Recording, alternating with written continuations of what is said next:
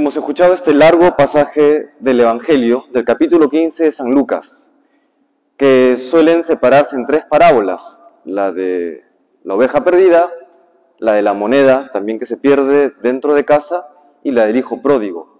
Pero en verdad, si se proponen esas tres juntas es porque forman una unidad. Y no se podría comprender eh, el mensaje de una u otra si es que no van en esa unidad. Así que vamos a explorar cómo, cómo se da. Ciertamente el pasaje es largo, por lo cual solamente podremos decir algunas cosas. Invito luego a que ya en casa revisen con calma este capítulo 15 del Evangelio según San Lucas. En los evangelios de los domingos pasados, en los pasajes evangélicos de los domingos pasados, hemos escuchado ciertas exigencias que, que debe o que, o que se dan para aquel que quiere seguir a Jesús. Si recordamos, por ejemplo, el del domingo pasado, se mencionaba aquel que no esté dispuesto a dejar padre, madre, hermanos, hermanas, amigos, tierra, etc. En mi nombre no es digno de mí. Claro, uno decía, qué exigente, qué exigente el Señor. Aunque el día de hoy, en este domingo, encontramos la contraparte. Porque si Dios pide ser amado de esta manera tan exigente, es porque simplemente el amor que Él nos da desborda. Es, quizá en la perspectiva contemporánea, ya es exagerado, al punto que es muy difícil de comprender. Vamos entonces a profundizar en qué consiste el amor de Dios a partir de estos, esas tres parábolas que forman una unidad. Nos encontramos con la primera parábola, de la oveja perdida. Y Jesús da hasta risa porque lo dice de una manera tan natural, ¿no? ¿Quién de ustedes que no tiene 100 ovejas, si se le pierde una, deja las 99 y va en búsqueda, y te la deja en el desierto, y va en búsqueda de esa perdida? ¿Quién no hace eso? Yo diría, yo no lo hago, ¿no? Yo no lo haría, tengo 99. Por una, no arriesgaré las demás. O en esos cálculos humanos, yo no lo hago, ¿no? Y luego insiste. Y cuando la encuentras, la llevas, no invitas a tus amigos y les cuentas, he encontrado la oveja que se me había perdido. Yo no lo hago, ¿no? No quisiera hacer el ridículo, ¿no? Te dirían, oye, tenías 99, qué loco, qué loco hace eso, ¿no? Qué loco, ¿no? Y la, y la mujer que está en casa también se le pierde una monedita, ¿no? ¿De qué denominación será? No lo sé. Ponle ya cinco soles, si quieres, ¿no? Se le pierde una moneda. Y pone la casa patas arriba. Barre esto, lo otro, la cama, el colchón, los muebles, la alfombra. Y cuando la encuentra, bueno, yo me imagino, al esposo por ahí, viéndola de reojo, dice, está loca, ¿no? Está loca que está haciendo. Y después agarra y la encuentra y llama a las vecinas y es una fiesta. Uno dice, ¿qué, qué, qué, qué, qué locura es esta? ¿Qué disparate es este? Es que ese es el disparate no de un amor solamente intelectual, yo diría no solamente de un amor apasionado, porque el amor adolescente es apasionado, pero este no es un amor adolescente en el sentido de inmaduro. Este es la clase de amor que, por ejemplo, lleva a una madre en tiempo de hambre a dejar de comer para que su hijo pueda comer. Es el amor de un padre que en tiempos de escasez se rompe el lomo para que su hijo tenga un futuro mejor. Y es la clase de amor, de locura de amor, que lleva a un Dios que no necesita de nada ni de nadie, a encarnarse, a pasar hambre, frío, pobreza, ser maltratado y morir por nosotros en la cruz. Ese es el tipo de locura que realiza Dios. Es una locura que no es en el sentido de disparate. Es una locura que se entiende como una, un desbordamiento de la capacidad racional. Y eso es lo que estamos encontrando hoy. Ese, ese amor misericordioso de Dios que es, humanamente hablando, muy difícil si es que no es imposible de comprender. ¿Quién hace eso por una oveja? ¿Quién hace eso por una moneda? Y que Dios hace eso por uno de sus criaturas, que no le da nada, que no le merece nada. Es impresionante. Uno siempre tiene que maravillarse ante lo que encuentra en la palabra de Dios. Es un Dios que ha hecho el ridículo por ti y por mí.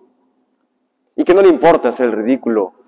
Y lo seguirá haciendo por amor a ti y por amor a mí. ¿Es que acaso no hace el ridículo haciéndose presente en la Eucaristía? ¿No hace el ridículo esperando allí en el sagrario, esperando en el Santísimo a que lo visitemos y lo dejamos solo? ¿No hace el ridículo haciéndose presente en el mundo a través de hombres frágiles como los sacerdotes y hombres y mujeres frágiles como los miembros de la iglesia? Que damos mal testimonio de Él y aún así ha querido obrar a través de nosotros. Claro que sí. Y eso lo hace porque quiere llegar a nosotros. Fíjense, en, el, en la parábola del hijo pródigo, algunos dicen debería, y yo creo que acertadamente, debería llamarse la parábola del Padre Misericordioso. Encontramos a este padre cuyo hijo le pide su herencia. ¿Cuándo uno pide la herencia? Cuando los padres ya pasaron. Este hijo está matando a su padre en vida. Dame la herencia que me corresponde. ¿Y qué es lo que hace este padre? Las palabras, el sentido en español termina siendo muy pobre, lamentablemente. Habla, habla de que reparte su fortuna. Pero en el original, ¿qué significa esta fortuna? No es solamente lo que tiene acumulado, es aquello que él ha ganado con el fruto de su esfuerzo. En esos bienes materiales está su vida, está la vida del Padre, está su esfuerzo, está su sangre, esa es la fortuna que este hijo pide. Dame aquello que me toca. Y este padre se lo da. Se lo da. Toma. Es tuyo. Y lo deja partir en un acto de amor. Porque el amor deja libre. No aprisiona, deja libre. Y luego tiene este, este gesto nuevamente que desborda la razón de misericordia que nos invita a cada uno de nosotros a practicar la misericordia. ¿Qué es la misericordia? Es ese amar la miseria. ¿No? Decía alguien que es este amar al que más lo necesita cuando menos se lo merece. Que está muy bien, ¿no? Y que normalmente cuando uno escucha uno dice, ay, qué bonito, ¿no? Inclinas la cabeza, ay, qué bonito, ¿no? Y es bonito, sí, pero no es solamente bonito, es también doloroso. Es también doloroso. Porque hermanos, cuando practicamos los actos de misericordia, dar de comer al, hambriento, vestir al desnudo, tal, hoy, hoy que la solidaridad es uno de los valores que más está, gracias a Dios también, ¿no? siendo promovida, excelente, pero hay un cierto peligro. ¿Cuál es ese cierto peligro? Y lo digo por mí mismo, primero. Porque podemos terminar siendo misericordiosos o haciendo actos de misericordia, sí, por el bien del prójimo, pero también de alguna manera por aquella satisfacción interior que uno tiene, ¿no? Caramba, qué misericordioso soy, ¿no? Qué bueno soy, he hecho un gran acto, ¿no? Y uno termina haciendo las cosas bien porque dice, bueno, está bien visto hoy ser solidario, está bien visto hoy hacer, dar de, ser misericordioso, hacer actos de caridad, y además recibo pues una satisfacción interior, ¿no? Las endorfinas se disparan y me siento muy bien conmigo mismo. Sí, pero eso todavía, y no digo que esté mal, está muy bien, pero termina siendo todavía una misericordia imperfecta. ¿Cuál es la misericordia que practica Dios con nosotros? Es aquella misericordia que hasta duele practicarla. Es aquella misericordia, no ya el que necesita algo externo tuyo. Es algo, es practicar la misericordia con aquel que te ha arrebatado parte de tu vida, que te ha quitado algo valioso y que si por ti fueras, no quisieras perdonar. que quisieras darle la espalda, que quisieras mandarlo, si por ti fuera, hasta el infierno. A esa persona que te ha herido profundamente, que te ha arrebatado todo, o casi todo, ahí cuando duele, esa es la misericordia que Dios practica con nosotros. Y desborda, pues, desborda. Porque hermanos, el camino cristiano no es un camino color de rosas. No es un camino para sentirme bien conmigo mismo. Que lo haremos también, sí. No digo que, que sea todo pues espinas. También, por supuesto, hay grandes alegrías y grandes dichas. Pero esas dichas y esas grandes alegrías y grandes gozos siempre van, en, por lo menos en esta vida, en este mundo, en esa amalgama de alegrías y tristezas, de gozo y dolor, del cual no se puede escapar. Pero es esa misericordia la que Dios nos pide a cada uno de nosotros. ¿Cómo hacemos eso? ¿Cómo lo hacemos? El final del pasaje del Evangelio del día de hoy nos, nos da la clave. Este hijo mayor que no comprendió la alegría del Padre, ¿por qué no la comprendiste?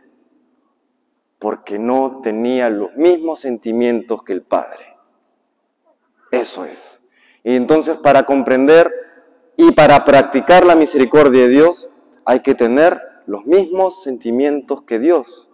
Hay que tener el mismo corazón de Cristo. Hay que dejarnos transformar el corazón a imagen y semejanza del corazón de nuestro Señor. Y por eso acudimos hoy y siempre, debemos hacerlo, al corazón de Jesús, para que nos transforme, para que nos ayude a vivir la misericordia de verdad. No la, que solamente dispara endorfinas y nos hace sentir bien con nosotros mismos. Que está muy bien, no digo que no, no se practique, practíquese. Bendito sea Dios que se practica. Pero no es solamente esa la misericordia a la cual estamos llamados, aquellos que tenemos la vocación a la santidad, que somos todos los bautizados. Todos estamos llamados a esa vocación de amar como Dios nos ama y le pedimos el día de hoy que nos conceda ese corazón como el suyo. Que Dios nos bendiga.